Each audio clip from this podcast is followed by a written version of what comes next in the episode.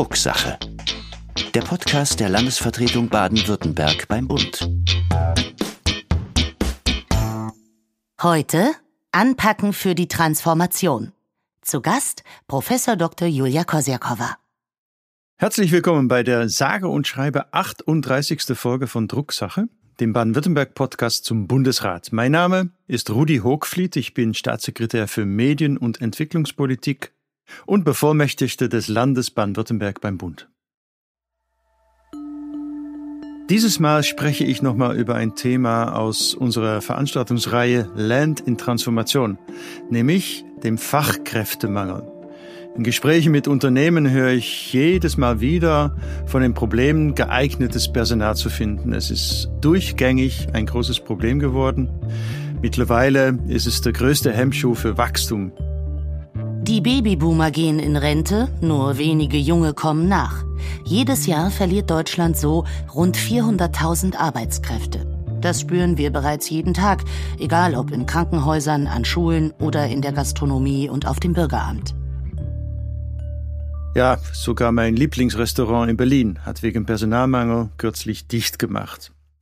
In der Diskussionsrunde der besagten äh, Veranstaltung Land in Transformation sagte Frau Breitkopf, und sie ist Vorstandsmitglied und Chief Transformation Officer der baden-württembergischen Firma Zeiss, dass alleine im Raum Aalen, und der ist wirklich nicht sehr groß, momentan rund 900 Jobs zu vergeben sind. Welche Lösungen haben wir? Als Antwort darauf habe ich zumindest vier Punkte aus unserer Veranstaltung mitgenommen. Erstens müssen wir die Vereinbarkeit von Familie und Beruf verbessern. Die Erwerbsquote von Frauen liegt immer noch deutlich unter der der Männer. Und die meisten Frauen arbeiten obendrein in Teilzeit. Viele würden gerne länger arbeiten, es scheitert aber an geeigneten Betreuungsmöglichkeiten in Kitas und Schulen.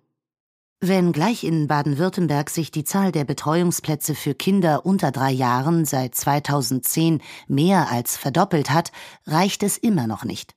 Ein Hemmschuh bleibt auch hier zu wenig verfügbares Personal. Zweitens, wir schicken immer noch zu viele Schülerinnen und Schüler ohne qualifizierten Abschluss aus der Schule. Im Jahr 2021 beendeten 47.500 junge Menschen ihre Schulzeit ohne Abschluss. Zum Vergleich, das entspricht etwa der Einwohnerzahl von Friedrichshafen oder hier um die Ecke von Neubrandenburg. Also eine Zahl, die wir deutlich durch frühzeitige Förderung werden reduzieren müssen. Zudem ist die Quote an jungen Menschen zwischen 20 und 35 Jahren ohne Berufsausbildung mit rund 18 Prozent zu hoch. Durch gezielte Berufsorientierung und Fördermaßnahmen und der Möglichkeit von Vermittlung von Teilqualifikationen muss es uns gelingen, auch diese Menschen schrittweise in Ausbildung zu bringen. Drittens, wir qualifizieren die Menschen zu wenig und nicht durchgängig. Einmal in jungen Jahren einen Beruf erlernt und diesen dann 40 Jahre bis zur Rente ohne Weiterbildungen abzuspulen, das geht definitiv nicht mehr. Also muss jeder und jede von uns Zeit investieren in Fort- und Weiterbildung, damit wir technologisch auf der Höhe der Zeit bleiben. Das ermöglicht es auch Menschen über 60 weiter aktiv am Arbeitsleben teilzuhaben. Und deren Know-how und Erfahrungsschatz sind ein Segen für viele junge Beschäftigte. Und schließlich viertens, wir benötigen die Zuwanderung von Fachkräften. Das ist auch nichts Neues. Heutzutage würde ohne polnische Handwerker wohl in vielen Häusern das Licht nicht angehen und die Heizung kalt bleiben. Um die Maßnahmen in diesen vier skizzierten Bereichen zu bündeln, arbeiten wir in Baden-Württemberg an einer landesweiten und ressortübergreifenden Fachkräfteinitiative, die all diese Punkte mit einschließt. International wirbt die mittlerweile in Deutschland wohl bekannteste Fachkräfteanwerbekampagne The Land um schlaue Köpfe und im Juli gab die baden-württembergische Wirtschaftsministerin Dr. Nicole Hofmeister-Kraut den Startschuss für die Weiterbildungskampagne The Chance. Alle Informationen dazu wie immer in unseren Show Notes und weitergeben würde weiter helfen. Darum bitte ich ganz persönlich. Das haben wir aber nicht nur im Land erkannt, das hat auch die Bundesregierung gecheckt. Anfang Juli hat der Bundesrat in der 1035. Bundesratssitzung das Gesetz zur Weiterentwicklung der Fachkräfteeinwanderung beschlossen. Es beinhaltet zum Beispiel wichtige Vereinfachungen für die Einreise und Arbeitsaufnahme von Menschen aus Drittstaaten. Zur Arbeitssuche soll künftig eine Chancenkarte mit einem Punktesystem eingeführt werden. Zu den Auswahlkriterien dort gehören dann Qualifikation, Deutsch- und Englischkenntnisse, Berufserfahrung, Deutschlandbezug, Alter und auch mitziehende Lebens- oder Ehepartner. Zudem können Menschen mit mindestens zwei Jahre Berufserfahrung und einem staatlich anerkannten Berufsabschluss im Herkunftsland nach Deutschland einwandern und benötigen keine Anerkennung ihres Abschlusses mehr. Dies soll den erheblichen Bürokratieaufwand reduzieren. Nun wissen wir aber auch aus den Erfahrungen der großen sogenannten Gastarbeiter- und Gastarbeiterinnen-Einwanderung in den 1960er Jahren, dass es nicht allein reicht, nur Fachkräfte nach Deutschland zu holen. Getreu dem Zitat von Max Frisch aus dem Jahr 65, wir riefen Arbeitskräfte und es kamen Menschen, müssen wir viele weitere Faktoren für eine gelungene Arbeitsmarktintegration berücksichtigen. Ja, und damit bin ich bei meinem heutigen Gast. Ich habe Professor Dr. Julia Koschakowa eingeladen, um mit ihr über die Arbeitsmarktintegration von Migrantinnen und Geflüchteten zu sprechen. Frau Kosiakowa ist Professorin für Migrationsforschung an der Universität Bamberg und Forschungsbereichsleiterin Migration, Integration und internationale Arbeitsmarktforschung am Institut für Arbeitsmarkt- und Berufsforschung, kurz IAB. Professor Dr. Julia Koschakowa, schön, dass Sie heute da sind und für unser kleines Gespräch zur Verfügung stehen. Vielen Dank meinerseits für die Einladung. Ja, bevor wir loslegen mit unserem Gespräch, möchte ich aber noch einen ganz herzlichen Glückwunsch aussprechen. Sie haben einen Preis gewonnen, den Raymond Boudon Award for Early Achievement der European Academy of Sociology. Wow, ja, ein langer schön. Titel, ja. Und ähm, aber dahinter steckt ja, also mit dem Preis werden Sie gewürdigt für herausragende Forschungsleistungen in der Soziologie. Und der Preis richtet sich an Forschende, die noch am Anfang der wissenschaftlichen Karriere stehen. Und zu diesen zählen Sie nun auch ganz offiziell. Also herzlichen Glückwunsch nochmal. Vielen Dank. Frau Koschakowa, wie viele Menschen kommen eigentlich nach Deutschland so im Jahr, um zu arbeiten und aus welchen Staaten gibt es den größten Zuwachs? Okay, also vielleicht fange ich ein bisschen allgemeiner. Deutschland gehört mit einem Wanderungssaldo von rund 300.000 Personen pro Jahr seit der deutschen Wiedervereinigung zu den wichtigsten Einwanderungsländern in Europäischen Union und OECD.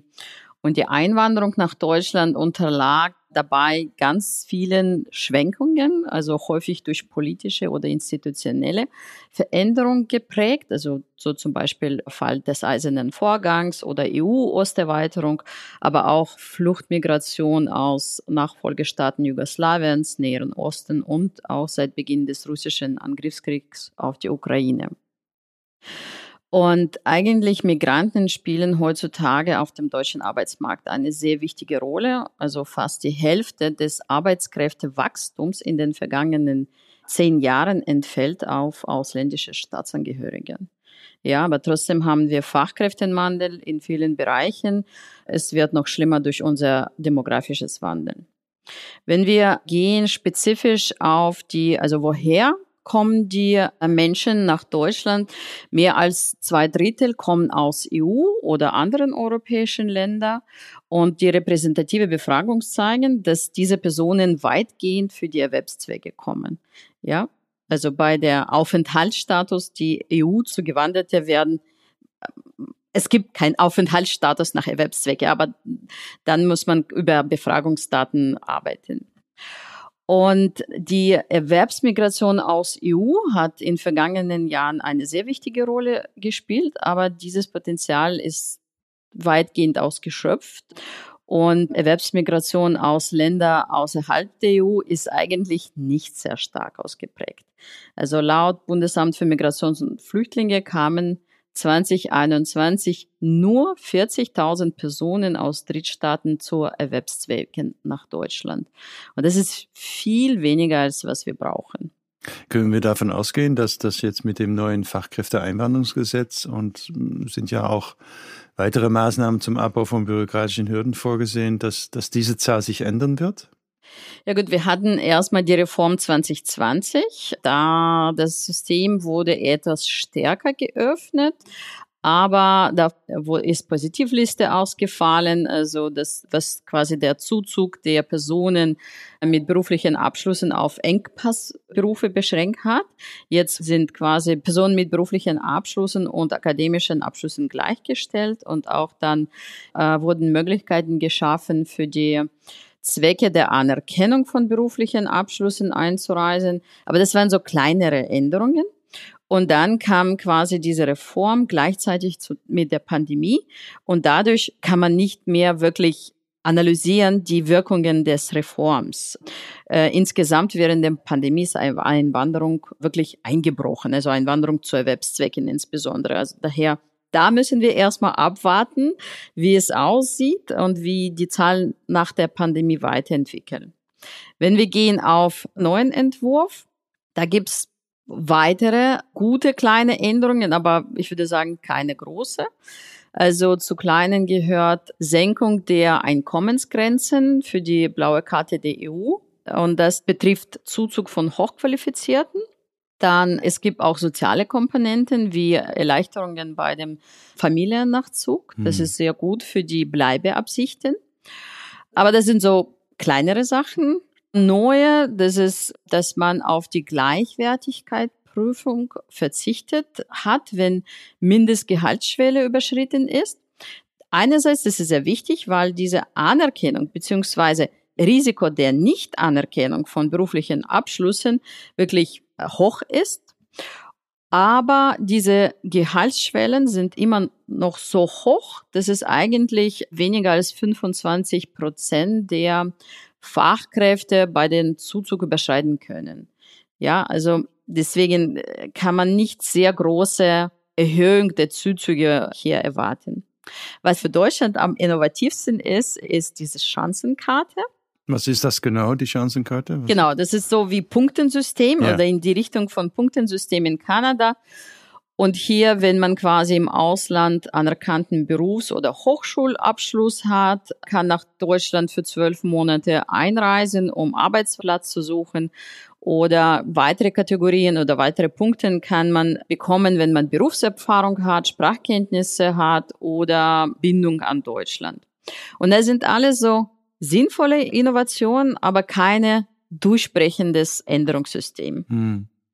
Also ich meine, Deutschland steht auch da natürlich in Konkurrenz mit den anderen Industriestaaten, sei es die USA, sei es Kanada, seien es die anderen europäischen Länder. Also ist jetzt nicht unser einziges und alleiniges Problem. Was müssen wir eigentlich machen, um in dieser Konkurrenz auch erfolgreich zu sein? Und also was bräuchten wir, um von einer gelungenen Fachkräfteeinwanderungsstrategie reden zu können?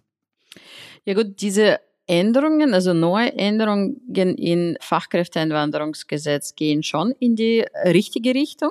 Also hier ist wichtig, dass das Gesetz nicht mehr so stark auf diese Anerkennung des Abschlusses in Deutschland setzt, weil das eine der größten Hürde ist und das kaum erreicht werden kann oder so vollständig erreicht werden kann.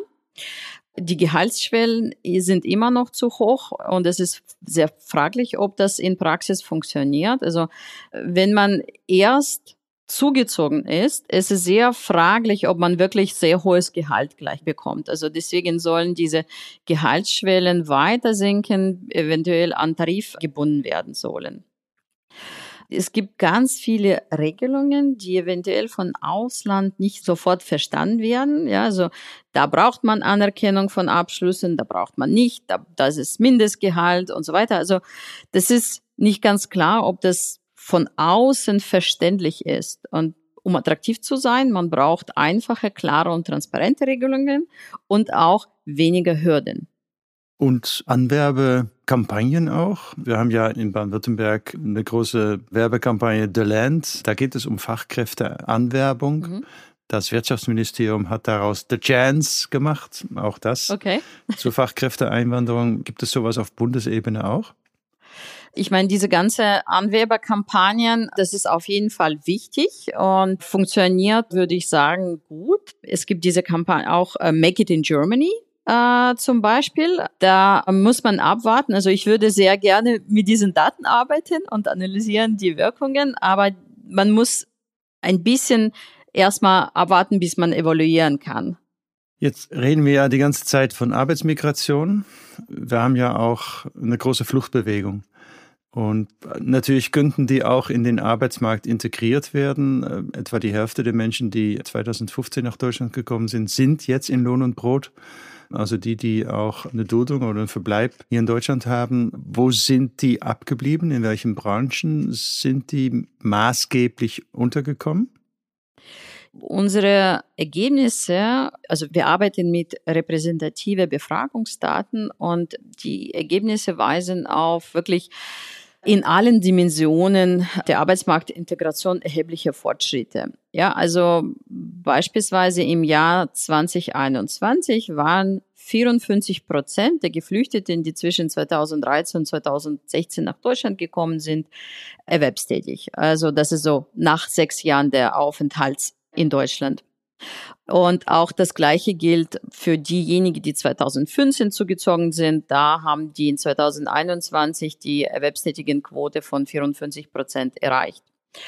Rund zwei Drittel arbeiten in Vollzeit, 70 Prozent üben eine qualifizierte Berufstätigkeit und man hat auch gesehen, dass die Integration läuft etwas schneller, als das äh, war bei Geflüchteten aus den früheren Jugoslawien, die in 90er nach Deutschland gekommen sind. Also was wichtig ist, bei Geflüchteten dauert Arbeitsmarktintegration stückweise langsamer. Ja, das sind Personen, die kommen ohne sofort übertragbaren arbeitsmarktrelevanten Ressourcen, zum Beispiel Spracherwerb. Daher muss man abwarten und geduldig sein. Mhm.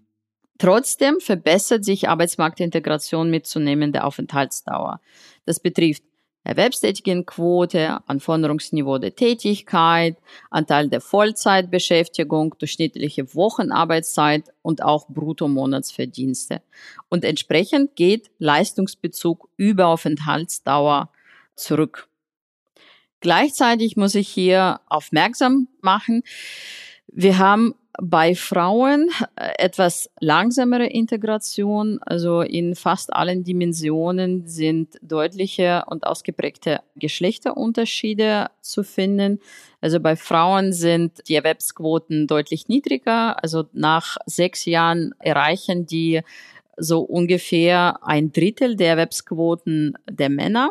Und diese sogenannte Gender Gap wird einerseits natürlich durch die Familienverpflichtungen getrieben, aber auch andererseits auch durch Humankapital. Also zum Beispiel Frauen haben später Sprachkurse angefangen und Frauen häufig benötigen Sprachkenntnisse auf höherem Niveau, um einzusteigen, da viele bringen also die Berufserfahrung aus Bildungsbereich oder Gesundheitsbereich und gerade in diesem Segment braucht man höhere Sprachkenntnisse, um einsteigen zu können.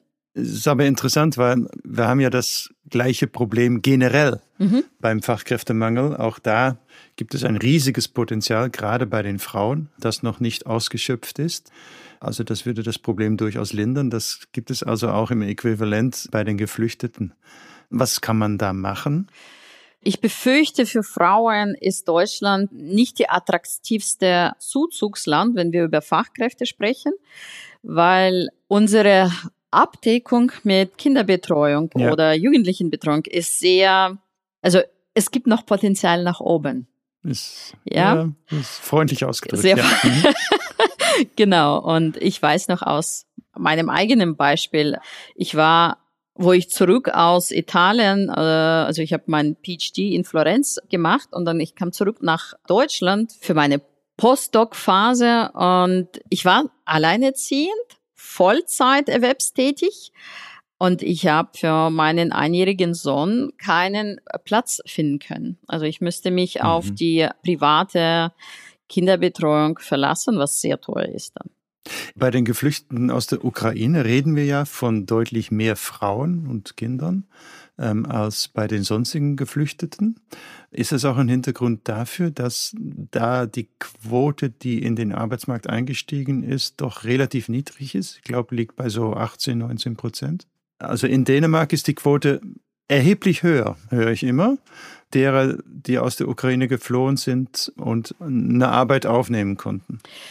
Ja, also da vergleicht man, glaube ich, ein bisschen Äpfel und Bananen. Es gibt noch keine vernünftige Datengrundlage für einen Vergleich. Also ich habe mich okay. mit Dänemark-Daten beschäftigt. Es wird immer in Medien gesprochen über 77 Prozent der Erwerbsquote. Ja, ja, ganz hoch, ganz hoch. Das stimmt genau. nicht. Also wenn man, mhm. wenn man versucht, das ein bisschen vergleichbarer zu machen, weil diese 77 Prozent heißt Anteil von Personen, die erwerbstätig sind, relativ zu der Anteil der erwerbsfähigen Personen. Mhm. Was heißt erwerbsfähige Personen?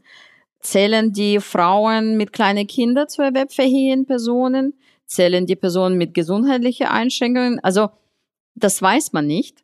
Wenn man aber schaut, die Erwerbsquote von Personen, wenn man diese relativ zu den Personen in erwerbsfähigem Alter da fällt die Erwerbsquote auf 50 Prozent. Das ist schon deutlich weniger, ja. Mhm. Auch in Niederlanden scheint Erwerbsquote höher zu sein. Hier muss man dann auf die Qualität der Erwerbstätigkeit schauen. Also viele arbeiten in sehr prekäre Arbeitsverhältnissen. Ähm, man mhm. verlässt sich häufig auf sogenannte On-the-Call-Job. Also das ist so der Fall in Niederlande.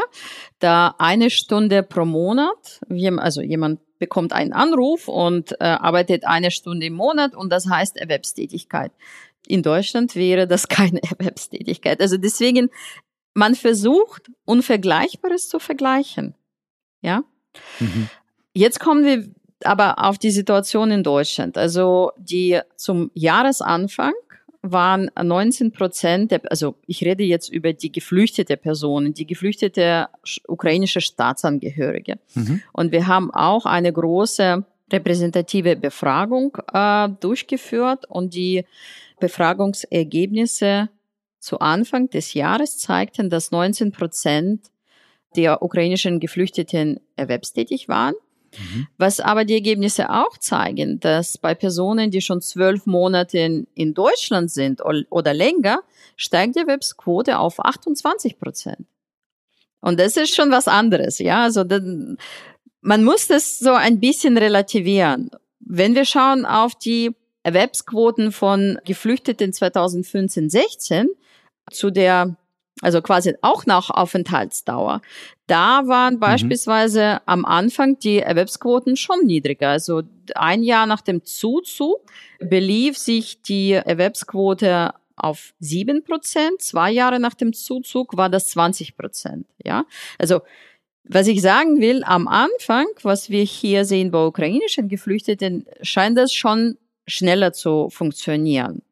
Woran das liegt, das ist die andere Frage. Also die soziodemografische Komposition ist anders. Einerseits, dass es viel mehr Personen mit Berufserfahrung oder Qualifikation gekommen sind. Andererseits, dass es viel mehr Frauen, mhm. viel mehr Frauen mit Kindern und auch dann im Endeffekt alleinerziehend in Deutschland. Gleichzeitig, dass es andere rechtliche Rahmenbedingungen Ukrainische Geflüchtete müssten kein Asyl durchlaufen. Die mhm. könnten am Anfang auch selbst ihren Erstwohnort bestimmen. Es gab keine Beschäftigungsverbote und die waren von Anfang an in die Betreuungssystem von Jobcenter integriert. Also nicht gleich, aber so seit Juni, Juli letztes Jahres. Und das einerseits führt zu höheren Leistungen, aber auch zu direkter Betreuung durch die Jobcenter. Und zwar können wir noch nicht wirklich vergleichen, aber es deutet schon darauf hin, dass dieser Abbau von rechtlichen Hürden einen positiven Effekt haben kann. Okay. Jetzt reden wir nochmal von was ganz anderem und Unerfreulichem. Also wir haben jetzt gerade wieder zwei Landtagswahlen hinter uns gebracht mit einem erheblichen Anstieg der AfD. Und auch die jüngsten Umfragen zeigen ein weiteres Wachsen dieser rechtspopulistischen Partei. Und da stellt sich natürlich die Frage, ob das Thema Fremdenfeindlichkeit, für die diese Partei nun mal auch steht, zu einem Negativfaktor geworden ist, wenn es darum geht, Fachkräfte anzuwerben. Spricht sich das rum? Also wie wirkt sich das aus? Weiß ich was auf welche Softwareingenieuren, die sich entscheiden können, gehe ich nach Frankreich, USA oder Deutschland, ist egal. Überall sind sie willkommen oder auch weniger. Also was spielt das für eine Rolle? Also wenn man schaut auf so ein bisschen verschiedene Befragungen, Willkommenskultur spielt schon eine sehr große Rolle. Zum Beispiel bei den Personen, die ausgewandert sind. Solche Faktoren gehören zu den häufigen Antworten. Also ich habe mir so ein bisschen diese Literatur zu regionalem Standortwahl von Zugewanderten angeschaut und welche Faktoren beeinflussen diesen Standortwahl. Und bis jetzt, die Literatur sagt eher, dass ein sehr wichtiger Faktor ist Präsenz von anderen Zugewanderten in den Regionen oder koethnischen Netzwerke. Und das wirkt auf diese Wichtigkeit der Verfügbarkeit der sozialen Netzwerke und sogenannten Unterstützungssysteme. Ein weiterer sehr wichtiger Faktor für diesen Standortwahl ist Jobmöglichkeiten hm. und die Möglichkeiten der wirtschaftlichen Aktivitäten. Es gibt bis jetzt wenig Forschung dazu, inwiefern Ressentiments und diese fremdfeindlichen Einstellungen, die diesen Standortwahl von Einwanderern beeinflussen. Deswegen hier kann man noch nichts sagen. Bis jetzt eher ganz wenige Ergebnisse sagen, es spielt weniger eine Rolle. Gleichzeitig, man sieht aus der Literatur zur Integration von Migranten, dass gerade lokale Diskriminierung oder die Ressentiments oder die xenophobische Einstellungen wirklich negative Effekte auf die Arbeitsmarktintegration von Zugewanderten oder so Migranten oder Geflüchteten haben. Letzte Frage. Was müsste noch besser gemacht werden, um die Integration von Migrantinnen und von Geflüchteten zu verbessern, auch in den Arbeitsmarkt? Hängt davon ab, über welche Gruppe wir reden. Wenn wir reden über die ukrainische Geflüchtete, hier muss beispielsweise schnell diese Rechts- und Planungssicherheit für längerfristige Bleibeperspektive geschafft werden. Zum Beispiel durch die Klärung der Bedienungen, unter welchen man längerfristig hier bleiben kann. Auch soll auf die Spracherwerb stärker gesetzt werden, weil das sind sehr gut qualifizierte Menschen, die zu uns gekommen sind. Und hier die Ergebnisse zeigen, dass so die berufsspezifische Sprachkurse oder Sprachkenntnisse auf höherem Niveau sehr positiv auf die Arbeitsmarktintegration wirken. Plus, weil wir mit sehr vielen Frauen zu tun haben, wir brauchen die Förderstruktur, also die Integrationsmöglichkeiten für Kinder aber das wird zugute für alle Menschen in Deutschland oder für alle Frauen in Deutschland kommen. Wenn wir reden über andere Geflüchteten, hier ist von sehr hoher Relevanz, Asylverfahren zu beschleunigen, die Beschäftigungsverbote zu reduzieren oder äh, aufzuheben. Und dann muss man diese Verteilungsmechanismen, also administrative Verteilungsmechanismen und Wohnsitzauflage überdenken, weil da sind die problematische Faktoren. Personen werden überproportional zu strukturschwachen Regionen zugeteilt und dann durch die Wohnsitzauflage werden die noch verpflichtet, dort zu bleiben und das führt langfristig zu negativen Auswirkungen für die Arbeitsmarktintegration. Und insgesamt für Deutschland, ich denke, es ist wichtig, zu lernen, geduldig zu sein, was die Geflüchtete angeht, weil hier diese Personen sind nicht im Wesentlichen in Vorfeld für Erwerbszwecke zugezogen sind, aber es ist gut, wenn die in den Arbeitsmarkt integriert werden. Und im allgemeinen Integration, und das sage ich immer, es ist ein wechselseitiger Prozess. Es geht nicht nur um Menschen, die zu uns kommen, es geht auch um uns, um die Politik, um die Einstellungen und die Integrationsbemühungen von allen Seiten. Ein guter Schlusssatz. Vielen Dank für Ihre aufschlussreichen Erläuterungen. Ich freue mich sehr, dass Sie heute bei mir zu Gast waren und wir das Gespräch führen konnten. Vielen herzlichen Dank. Vielen herzlichen Dank meinerseits.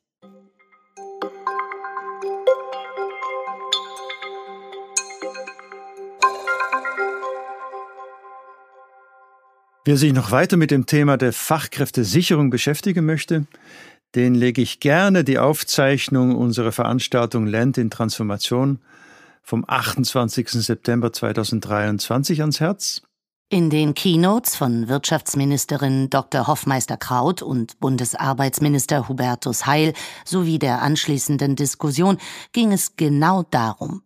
Den Link zu unserer Mediathek finden Sie wie immer in unseren Shownotes.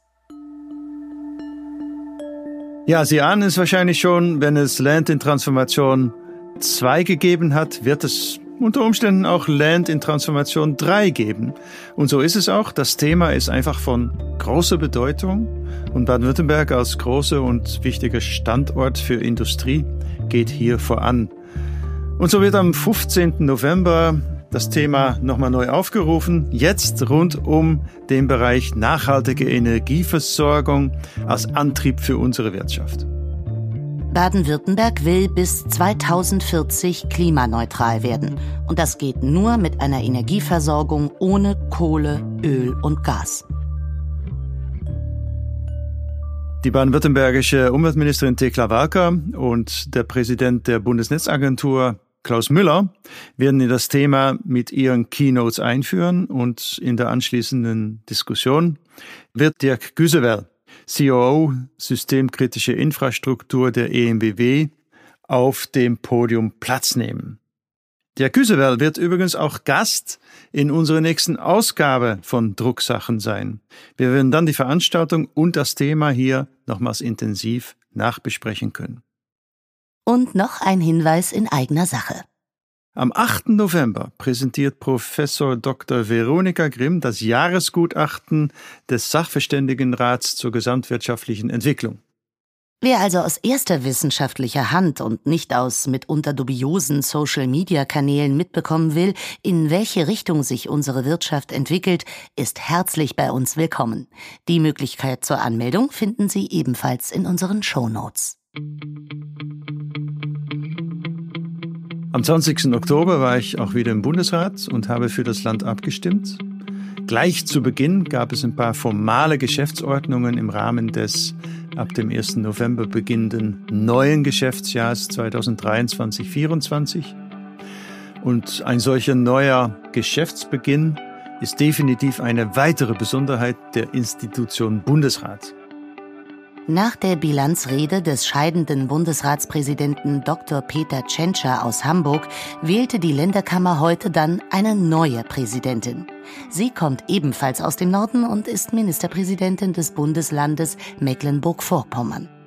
Wer die Namen der neuen Bundesratspräsidentin kennt, kann Karten für unseren zwölften Kleinkunstabend am 12. Dezember 2023 in der Landesvertretung gewinnen.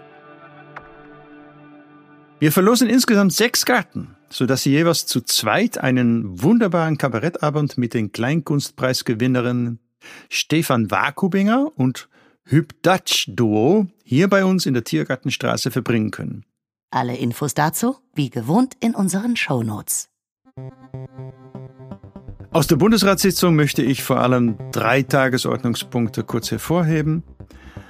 Die zwei Gesetze zur Digitalisierung des Gesundheitswesens und das Wachstumschancengesetz. Beim Digitalgesetz und dem Gesundheitsdatennutzungsgesetz geht es um die dringend notwendige Digitalisierung des Gesundheitswesens und der Pflege und die damit einhergehende verbesserte Nutzung von Gesundheitsdaten. Was heißt das? Na, viele Krankheiten, denken Sie mal an Krebs, werden wir nur in den Griff bekommen, wenn wir Daten haben über den Krankheitsverlauf und die angewandten Behandlungen, und zwar viele Daten. Aktuell bleiben die Informationen darüber aber quasi im Schrank liegen, statt von jedem Einzelfall zu lernen und Informationen zusammenzutragen, was entscheidende Faktoren sind. Mit Gesundheitsdaten können wir Diagnostiken verbessern und Therapien besser auf Patientinnen und Patienten zuschneiden. Uns muss bewusst sein, dass der Fortschritt der Medizin und die Bekämpfung von Volkskrankheiten wesentlich von Daten abhängen wird. Auch das E-Rezept, also die elektronische Rezepterstellung, soll leichter zugänglich gemacht und verbindlich eingeführt werden. Steckt natürlich noch viel mehr in diesen Gesetzvorhaben, aber das kann ich hier an dieser Stelle nicht alles ausführen. Baden-Württemberg jedenfalls hat sich massiv dafür eingesetzt, dass unser Gesundheitswesen digitaler wird und Daten zum Wohl der Patienten besser genutzt werden. Als Land haben wir die Digitalisierung des Gesundheitswesens in den letzten Jahren konsequent und zielgerichtet begleitet und werden dies auch für die Bürgerinnen und Bürger fortführen. Im Juli 2023 hatte unser Land mit Gesundheitsminister Manalucha und er ist zurzeit auch Vorsitzender der Gesundheitsministerkonferenz zum Beispiel einen Beschluss zur Weiterentwicklung der Telematikinfrastruktur und zur elektronischen Patientenakte verabschiedet. Der Gesundheitssektor und die Digitalisierung, sie sind Chefsache in Baden-Württemberg. Ministerpräsident Kretschmann kümmert sich darum und so freuen wir uns, dass dieses Gesetz seine erste Hürde genommen hat und wir, so finden wir, auf dem richtigen Weg in Deutschland sind. Wir werden auch weiterhin immer mal wieder berichten, wie es weitergeht. Und wer noch mehr zum Thema Gesundheit wissen will, der kann gerne in unsere Folgen Nummer 32, 28 und 25 reinhören. Wir bleiben auf alle Fälle am Ball. Der dritte Punkt ist das Wachstumschancengesetz. Mit diesem Gesetz sollen die Wettbewerbsfähigkeit, die Wachstumschancen und der Standort Deutschland generell gestärkt werden. Dieses Gesetz ist ein wichtiges Signal angesichts der derzeitigen konjunkturellen Lage. Und auch wenn es bei der genauen Ausgestaltung noch Änderungsbedarfe gibt, enthält der Gesetzentwurf doch viele Punkte, die für uns in die richtige Richtung gehen. Wir haben allerdings ein wachsames Auge darauf, wie mit den zu rechnenden sieben Milliarden Steuermindereinnahmen für Länder und Kommunen einerseits und andererseits die weiterhin angespannte Haushaltslage umzugehen ist. Da müssen wir noch reden mit dem Bund, ob es hier irgendwelche Kompensationen geben kann.